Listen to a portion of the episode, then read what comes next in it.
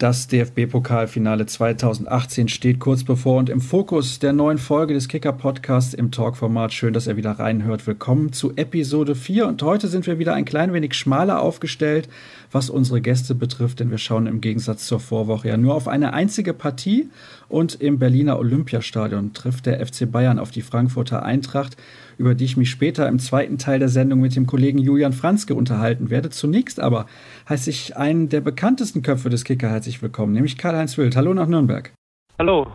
Wir wollen uns mit den Bayern beschäftigen und kurz zurückblicken auf die Saison der Münchner, die relativ zerfahren begann. Man hat ja dann Carlo Ancelotti vor die Tür gesetzt und mit Jupp Heynckes einen alten Bekannten zurückgeholt der die Mannschaft vor allem, finde ich zumindest, mit seiner Ruhe und Gelassenheit erneut ja relativ souverän zur Meisterschaft geführt hat. Kann man das so sagen, dass das so zwei Kernpunkte waren, die eine entscheidende Rolle gespielt haben? Ja, das kann man so sagen. Das war die entscheidende Eigenstellung in der Nacht von Paris, als die Bayern 0 zu 3 verloren hatten gegen Saint-Germain haben sie ja in den frühen Morgenstunden die drei Bosse, Rummenigge, Hoeneß und Salihamidzic, den Daumen zurechtgesenkt, weil Ancelotti eine desolate Mannschaft hinterlassen hatte und haben sich dann für Heinkes entschieden, weil sie gesagt haben, vor allen Dingen Präsident Hoeneß, dieser Trainer hat die wenigste Eingewöhnungsphase, die kürzeste, weil er jeden kennt oder fast alle kannte. Neun Spieler waren noch vom Dribbelkader übrig. Den Arturo Vital kannte er aus seiner Leverkusener Zeit. So gesehen kam er wieder nach Hause und damit war das eigentlich der entscheidende Clou, dass die Bayern wieder in die Spur kamen, weil Heinkes wusste, er hatte immer noch ab und zu mal mit Spielen leichten Kontakt und auch mit Leuten vom Staff, dass die Fitness extrem im Argen lag und dass auch einige Spieler nicht auf der Position spielten, wo sie sich eigentlich aufgehoben fühlen. Zum Beispiel hat Ancelotti ja den Javi Martinez, der bei Heinkes im Triple ja auf der 6 spielte, also im zentralen defensiven Mittelfeld, zum Innenverteidiger umfunktioniert. In Paris saßen Hummels auf der Bank, Boateng sogar auf der Tribüne, was man auch erstmal verstehen muss. Und so hat Heinkes dann schon die entscheidenden Weichenstellungen ganz schnell vollziehen können. Und vor allen Dingen hat er eines gemacht, er hat den ganzen Laden an der Selbener Straße, das kann man so sagen, weil das war damals ein Laden, befriedet. Also der hat die zwei Alpha-Figuren Hönes und Rummenigge, die damals ja auch sehr disparate Äußerungen in der Öffentlichkeit machten, zusammengeführt. Und weil Heinkes ja ein extrem starker Charakter ist und auch stur sein kann, eine ganz starke Persönlichkeit, gesagt, Leute, und jetzt geht's so und hat sich dann seine zwei Oldtimer, Peter Hermann und Hermann Geller, noch an die Seite geholt. Und dann haben die Bellheims, wie man sie ja mal kurz genannt hat, losgelegt. Was mir so aufgefallen ist, vielleicht täusche ich mich da, ich bin ja natürlich nicht so nah an den Bayern dran, das ist ja ganz logisch, dass vor allem auch diese Ausstrahlung von Jupp Heynckes ganz, ganz wichtig war. Er hat auch die Akzeptanz der Spieler dann dadurch. Das war bei Carlo Ancelotti irgendwie nicht der Fall. Ja, Heynckes hat natürlich einen großen Vorteil. Er lebt Professionalität vor. Er hat auch in dieser Woche an der Säbener Straße malocht wie kein zweiter, hat den Laden zugesperrt und hat gesagt, in dieser Woche gibt es nur eines, wir wollen diesen Pokal, wir wollen das Double. Und Heinkes hat eine große Gabe natürlich auch noch. Er weiß als ehemaliger Spieler, okay, das war Ancelotti auch und zwar auch ein sehr guter, wie die Jungs ticken. Also er wusste, wie ein Lewandowski als Torjäger denkt. Und er wusste von Boateng, der eh sein Lieblingsschüler mit war, was in dem vorging. Und deswegen hat er sehr schnell den richtigen Ton gefunden. Und was natürlich ein ganz großer Vorteil für ihn war, James, der damals ja wie ein Fremdkörper, obwohl von Ancelotti geholt, rumlief, der in München überhaupt noch nicht angekommen war, den hat er mit spanischen Sprachkenntnissen halt sehr schnell verklickert. Du kannst hier ein großer werden, wenn du auch nach hinten arbeitest und wenn du diese und jene Aufträge erfüllst. Und James sagt heute, dass er sich super wohl fühlt dort. James, Thiago, Martinez, Bernat waren ja damals unter Ancelotti so die spanische Fraktion, die stark beäugt wurde, sehr, sehr misstrauisch und die dann ja auch ständig gemeinsam beim Essen waren und die hat Heinkes halt dann sozusagen wieder zurückgeholt in den Kader auf der menschlichen Basis. Und Sandra Wagner, der aus Hoffenheim kam im Winter, der hat irgendwann mal die letzten Tage gesagt, Heinkes ist nicht nur ein großer Trainer, sondern vor allen Dingen auch ein sehr guter Mensch. Und den hat er zum Beispiel, Wagner gilt ja auch nicht immer als pflegeleicht, sofort auf seine Seite gezogen. Also er hat es auf der menschlichen Schiene, die er damals schon extrem geprägt hat, speziell bei einem Franck Ribéry, der ihm ja auch neulich zum Geburtstag am 9. Mai einen ganz warmherzigen Tweet geschickt hat, alle auf seine Seite gezogen. Selbst ein Arian Robben, der ja, wenn er nicht spielen darf, immer ziemlich bayerisch formuliert grantig reinschaut und sauer ist, selbst den hat er überzeugt, Arien gegen Besiktas, als er auf der Bank saß zunächst, es ist besser für dich nach der Verletzung oder nach dem Fitnesszustand, den du hast, dass du nicht spielst. Und ich habe mit Jerome Boateng gesprochen, er hat gesagt, weil ich ihn gefragt habe, was diesen Trainer ausmacht, hat er genau das gesagt. Er hat mir gesagt, auch wenn es mir nicht so gefallen hat, du kannst da und da noch nicht spielen, weil du noch nicht fit bist. Und er hat ihm die Zeit gegeben, fit zu werden. Dass er jetzt wieder verletzt ist, ist eine andere Geschichte. Das sind also ganz schön viele Stellschrauben, an denen Jupp Heynckes da gedreht hat. Ich möchte auf einen Namen nochmal im Speziellen zurückkommen, weil der meiner Meinung nach ein bisschen untergeht unter so Stars wie Lewandowski oder Boateng oder Ulreich, der ja auch in dieser Saison sehr im Mittelpunkt stand, weil Manuel Neuer nicht fit war, nämlich Rames. Der hat eine fantastische Saison gespielt und ist für mich zumindest einer der absoluten Schlüsselspieler in diesem Bayern-System. Ich sage ganz ehrlich, ich glaube, wenn er nicht mitspielen würde, wäre es genauso gut, weil die haben so viele gute. Aber er hat natürlich schon gezeigt, dass er mit seinem wunderbaren linken Fuß, wunderbare Technik, er lupft ja gern mal den Ball so, schaufelt ihn oder chippt, wie man heute sagt, den Ball in den 5-Meter-Raum. Haben sie ja er und Vital in Schalke ein wunderbares Tor co-produziert. Also Rames ist schon ein sehr feiner Spieler und Van hat halt eines gelernt. Er arbeitet jetzt auch nach hinten. Er hat zum Beispiel gegen Madrid zu Hause die meisten Kilometer runtergeschrubbt, hat mir Penkes mal erzählt. Also er hat gelernt, auch zu arbeiten. Er ist ja ein Schönling, ein Feingeist als Fußballer und auch in seiner Erscheinung. Aber er hat jetzt auch gelernt zu arbeiten und das macht ihn halt schon sehr wertvoll. Also muss aber auch sagen, Carlo Ancelotti hat gesagt, ich will diesen James und da gab es beim FC Bayern schon Persönlichkeiten, führende Führungsfiguren, die da sehr skeptisch waren. Also hat Carlo Ancelotti, auch wenn er den Trainingsbetrieb ziemlich schleifen ließ, dem FC Bayern mit der Personalie James doch etwas Gutes getan. Wie ist denn jetzt diese Spielzeit des FC Bayern zu bewerten, zumindest in der Bundesliga? Diese Dominanz, die der Verein ja mal wieder ausgestrahlt hat. War das die eigene Stärke oder vielleicht eher die Schwäche dann der Konkurrenz insgesamt? Beides. Jupp Heynckes selbst sagt beides. Also, dass Dortmund mit fünf Punkten Vorsprung damals im Oktober, als Heynckes übernahm an der Spitze, so einbrechen würde, das konnte keiner vorhersehen. Jupp Heynckes war damals sogar sehr skeptisch. Er hat gesagt, die fünf Punkte müssen wir erstmal aufholen. Dass Dortmund dann von allen guten Fußballgeistern verlassen wurde, das konnte selbst ein Heinkes nicht von München aus steuern. Aber in München haben die natürlich damals eine super Serie hingelegt und dass sie dann am 29. Spieltag schon Meister sind, ist auch eine starke Leistung der Münchner, aber auch eine absolute Schwäche der Mitbewerber, die ja längst keine Konkurrenz mehr sind. Wie ist denn dann das 1 zu 4 gegen den VfB Stuttgart vor allem zu Hause am letzten Spieltag zu erklären? Einfach Konzentrationsschwäche, Fokus weg, weil jetzt dann auch Berlin noch auf dem Programm steht? Das war so irgendwo auch die Dramaturgie des Spieltages. Das war so, dass sie mal in Rückstand kamen und die Stuttgarter A, wunderbar gespielt haben, ihre Konter gnadenlos zu Ende geführt haben und dann einfach immer getroffen haben. Und dass selbst diese Mentalitätsmonster, die diese Bayern-Generation ja sind, also man kann über diese Mannschaft sagen, was man will, aber was die von der Motivation her, von der Eigenmotivation, von der Einstellung zu ihrem Beruf die letzten sechs, acht, zehn Jahre gezeigt haben, das ist wirklich bewundernswert, auch wenn sie wahnsinnig viel Geld verdienen. Aber sie sind ja wirklich super stark.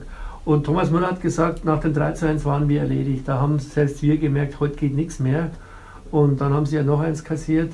Der Trainer, ich bin ihm begegnet, als er vom Platz runterging, weil ich dem Lewandowski die Torjägerkanone vom Kicker übergeben durfte.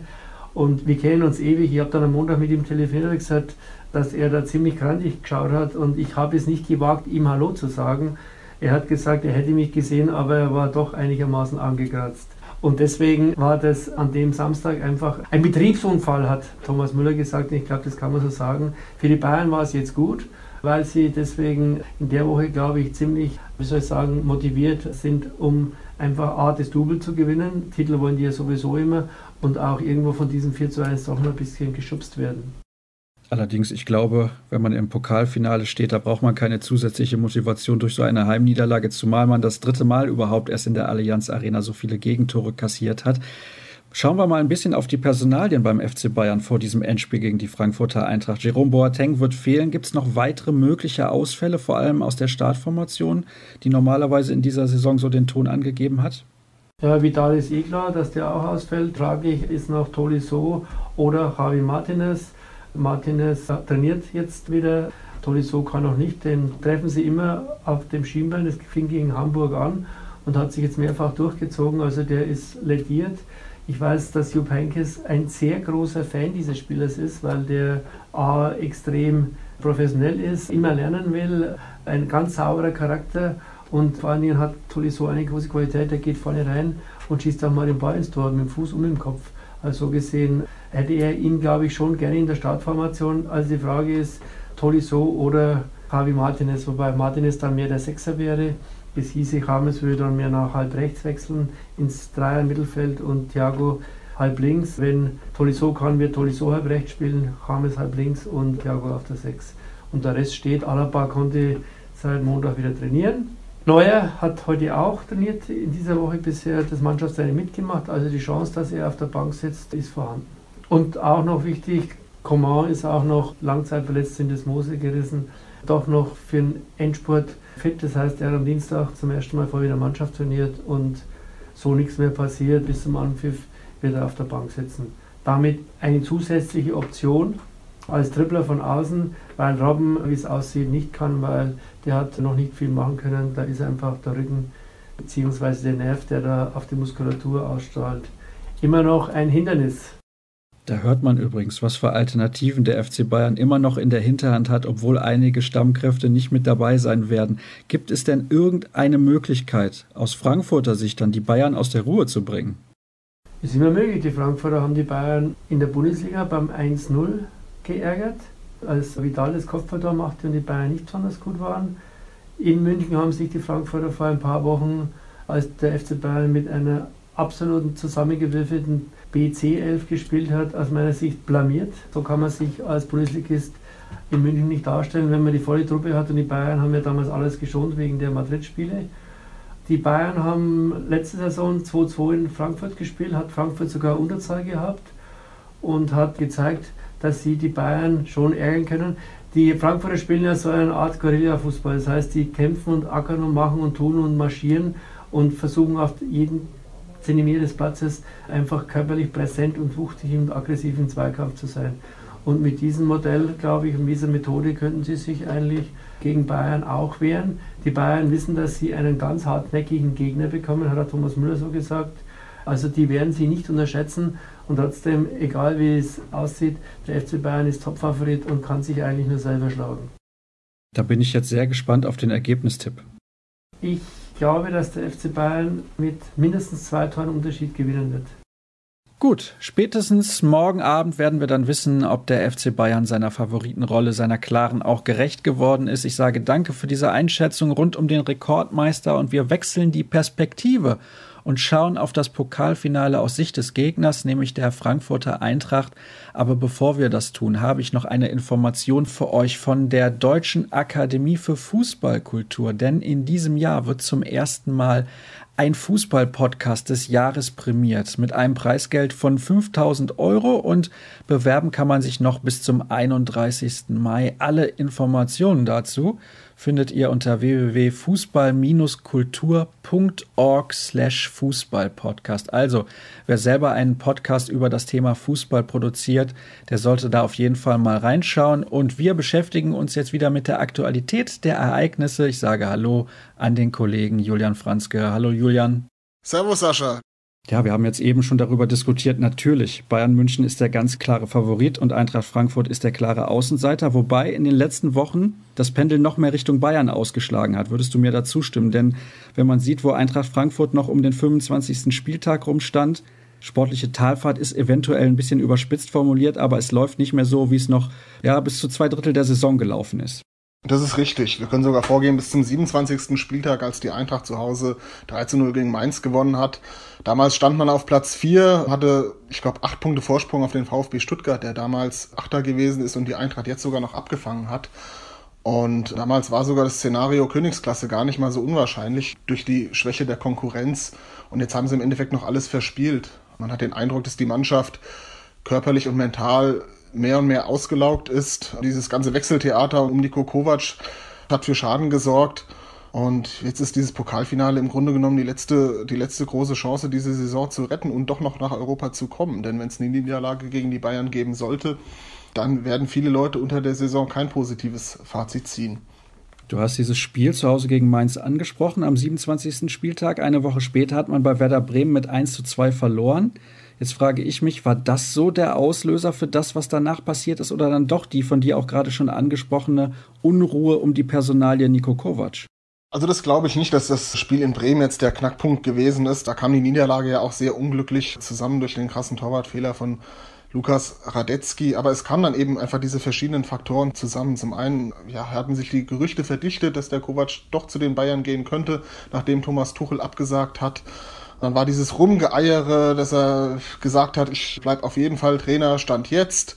Dann hat sich ja herausgestellt, dass er schon seit Ostern mit den Bayern klar war und er hat dann letztlich auch die Öffentlichkeit getäuscht und ja auch seine Mannschaft getäuscht. Dann kam der Punkt hinzu, was ich gesagt habe, dass die Mannschaft einfach körperlich nicht mehr dazu in der Lage zu sein scheint, über 90 Minuten diesen Vollgasfußball zu spielen, den der Trainer auch einfordert.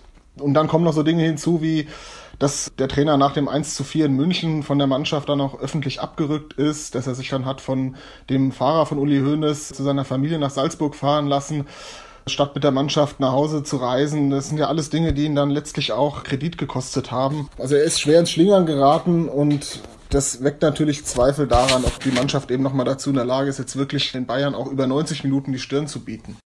Das ist interessant, dass du diese Details mal hier erzählst, denn ich glaube, einige unserer Hörer wussten das gar nicht, dass er sich beispielsweise vom Chauffeur von Uli Hoeneß hat nach Salzburg fahren lassen.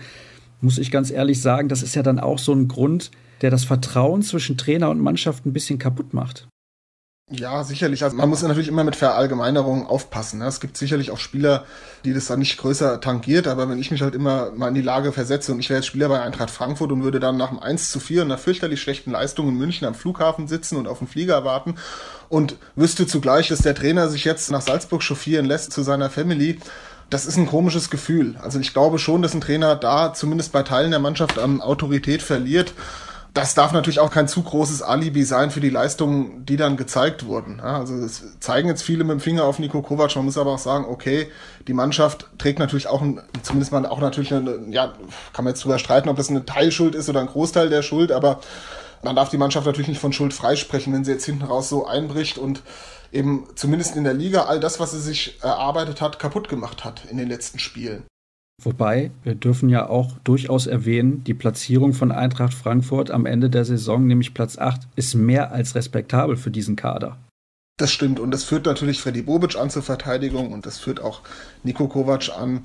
Der Punkt ist nur einfach der, dass nach diesem Mainz-Spiel ja auch die Ziele von offizieller Seite nach oben korrigiert worden sind. Die Spieler selbst oder viele Spieler zumindest haben schon zur Winterpause davon gesprochen, in den Europacup kommen zu wollen, haben also schon zu dem Zeitpunkt die Ziele nach oben korrigiert und Kovac und Bobic haben das dann letztlich auch getan, was natürlich auch normal ist. Wenn man nach 27 Spieltagen so gut dasteht, dann wäre es ja völliger Blödsinn zu sagen, naja, wir schauen mal, wenn wir jetzt am Ende Achter sind, dann ist das auch in Ordnung. Also sprich, man hat ja diesen, diesen Leistungsgedanken und muss sich dann auch an diesen neuen Zielen messen lassen. Und wenn man sie dann nicht erreicht, ist es halt am Ende des Tages trotzdem enttäuschend. Ja. Sicherlich immer eine Frage des Standpunktes. Ja. Man kann natürlich auch den Standpunkt einnehmen, das ist, das ist sicherlich auch legitim, zu sagen, okay, vor der Saison wäre das als großer Erfolg gewertet worden, wenn man Platz 8 erreicht und wieder ins Pokalfinale kommt. Ich habe halt eher so den anderen Standpunkt, dass ich sage, wenn man es schon so weit gebracht hat, und wir befinden uns im Leistungssport, dann muss man auch gucken, dass man das Maximum erreicht. Und das hat die Mannschaft dann eben verpasst hinten raus. Das heißt, du sagst auch, dieses 3 zu 0 gegen den HSV am 33. Spieltag ist ja nun nicht so lange her. Das hat nicht nochmal irgendwie ein bisschen Schwung gegeben, um da auch die Kurve zu kriegen, vielleicht was die Stimmung angeht, auch innerhalb des Clubs? Ähm, dafür war die Leistung dann auf Schalke zu schlecht. Also man hatte direkt nach dem Spiel, konnte man schon den Eindruck haben, dass das vielleicht eben nochmal jetzt für einen Turnaround sorgt. Und dafür war dann aber das Spiel auf Schalke speziell in der ersten Halbzeit einfach zu schwach. Da hat die Mannschaft eigentlich überhaupt nicht das gezeigt, was sie in dieser Saison ausgezeichnet hat. War viel zu passiv, ist praktisch gar nicht gefährlich nach vorne gekommen und hat dann auch hochverdient auf Schalke verloren. Natürlich kann man sagen, Schalke Tabellenzweiter, da kann man verlieren, das ist auch klar, aber es kommt auf die Art und Weise an. Und die Eintracht hat nicht so gespielt, wie sie spielen könnten. Für diejenigen, die Eintracht Frankfurt in dieser Saison nicht so intensiv verfolgt haben, du hast eben das Wort Vollgasfußball in den Mund genommen. Ist das die Spielweise, die Eintracht Frankfurt auch im Pokalfinale eventuell zu einer Überraschung führen kann? Ja, also wenn, dann geht's natürlich nur damit. Und ich bin gespannt, wie, wie lange die Kraft dann auch reichen wird. Also man hat letztes Jahr, ich denke, die Parallele kann man schon ziehen, weil die Eintracht auch letztes Jahr in der Rückrunde abgestürzt ist, damals noch viel dramatischer. Da war der Kader aber auch nicht so breit. Aber auch damals im Pokalfinale war es so, dass die Mannschaft in der ersten Halbzeit Dortmund sehr gut Paroli geboten hat und noch Pech hatte mit dem Pfostenschuss.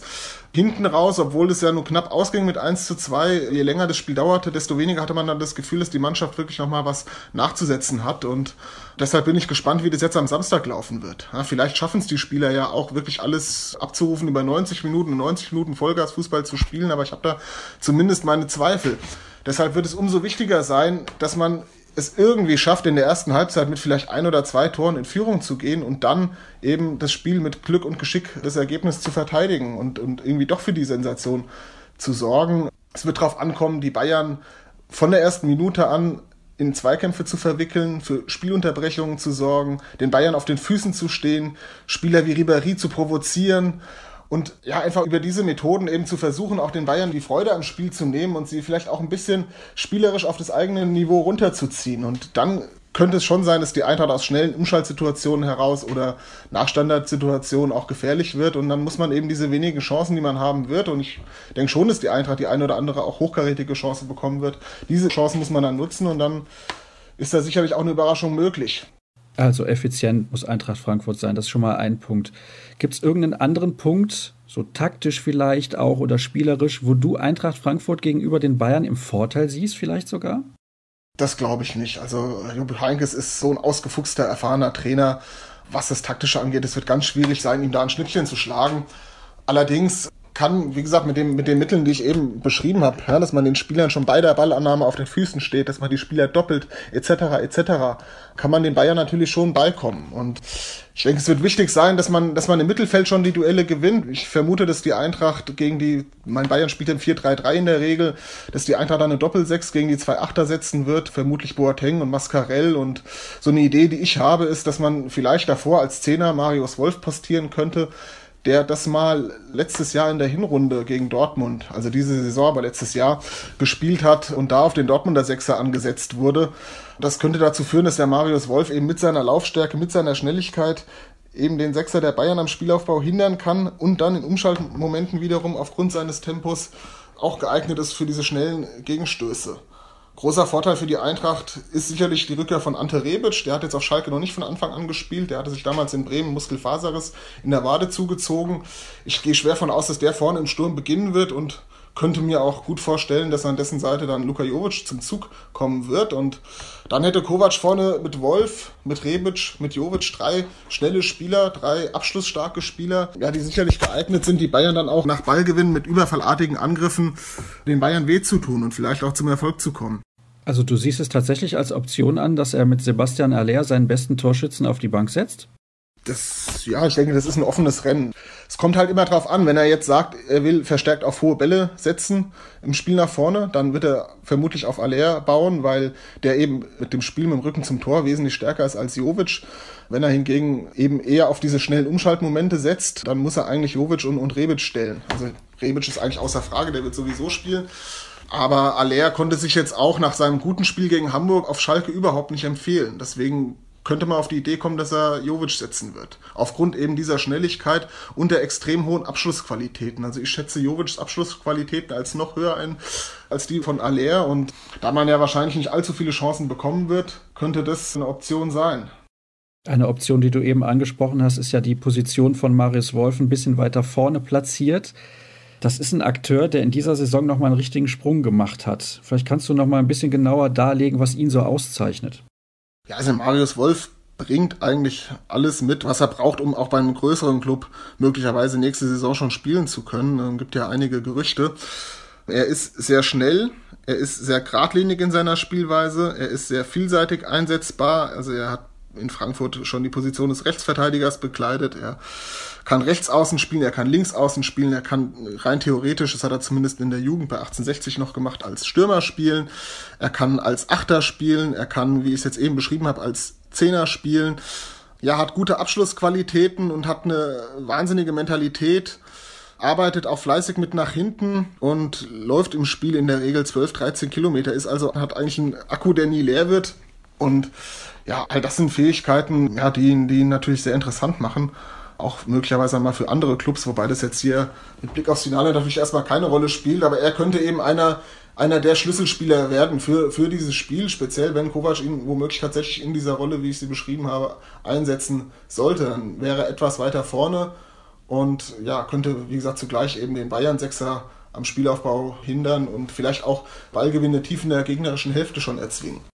Also so wie du über Marius Wolf sprichst, habe ich den Eindruck, der steht auf der Liste vieler Top-Clubs schon ganz oben und könnte dann vielleicht in der kommenden Spielzeit schon nicht mehr das Trikot der Frankfurter Eintracht tragen. Aber du hast gerade gesagt, wir wollen natürlich primär auf das Pokalfinale schauen und haben dann in der kommenden Spielzeit eventuell nochmal die Gelegenheit, uns genauer mit Marius Wolf zu beschäftigen. Hast du außer ihm noch ein, zwei andere Akteure, auf die es in diesem Pokalfinale für die Eintracht besonders ankommt? Ja, der Klassiker ist natürlich immer bei jedem Pokalfinale und speziell wenn es gegen die Bayern geht, ist der Torhüter, also Lukas Radetzky, der die Eintracht letztes und auch dieses Jahr ins Finale gebracht hat, maßgeblich. Letztes Jahr dann einen unglücklichen Elfmeter verursachte gegen Dortmund. Der braucht natürlich einen Sahnetag, der wird mit Sicherheit alle Hände voll zu tun bekommen. Ist aber extrem stark auf der Linie, extrem stark im 1 gegen 1. Der könnte die Bayern schon vor Probleme stellen. Dann ist natürlich David Abraham mit seiner Schnelligkeit, seiner Zweikampfstärke und seiner Zweikampfhärte enorm wertvoll. Und er musste ja auf Schalke kurzfristig pausieren, weil er ein bisschen geschwächt war, scheint jetzt aber wieder voll im Saft zu stehen.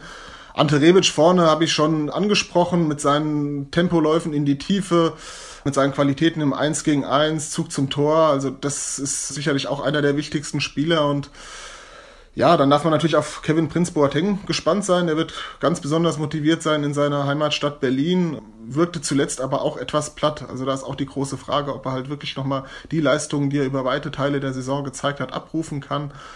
Omar Mascarell ist einer der besten, vielleicht der beste Fußballer in der Mannschaft, der dann von der Sechs aus das Spiel lenken und aufbauen muss und auch in der Lage ist, über, über größere Distanzen präzise Bälle in den Fuß zu spielen. Also das sind im Grunde mal so die Spieler, wo ich sage, auf die wird's, auf die wird's wahrscheinlich besonders ankommen. Ja, aber wie wir auch wissen, am Ende schießt dann möglicherweise Danny da Costa das entscheidende Tor und dann ist das alles wieder obsolet. Aber wenn man jetzt vor dem Spiel drüber spricht, dann ja, sind das so die Kandidaten, auf die man besonders achten könnte am Samstag. Was mir aufgefallen ist, du hast jetzt häufiger erwähnt, den Fitnesszustand der Mannschaft. Das ist die größte Sorge, die man haben muss aus Sicht der Eintracht, dass die nicht das Tempo gehen können, was sie gerne gehen würden. Also ich bin sicher, dass sie das zunächst mal vollgehen können und sicherlich 45, 60 Minuten dieses Tempo auf den Platz bringen. Die Frage ist, was passiert dann?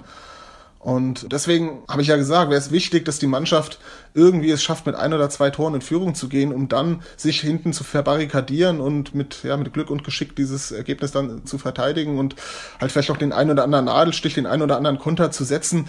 Aber man muss fairerweise auch sagen, dass halt dieser Powerfußball, den die Eintracht spielt, der ist natürlich auch schwierig über 90 Minuten durchzuhalten. Speziell, wenn man dann gegen eine Mannschaft spielt wie die Bayern, die sehr viel Ballbesitz haben werden und die dann auch Ball und Gegner laufen lassen werden. Also das wird nochmal ein Tick schwieriger als in einem normalen Bundesligaspiel, weil man einfach unwahrscheinlich viel hinterherlaufen muss. Und ja, das ist dann auch eine Frage des Kopfes eben, ja, diese Bereitschaft aufzubringen, eben wirklich ja auch über die Grenze hinauszugehen, wie man so schön sagt.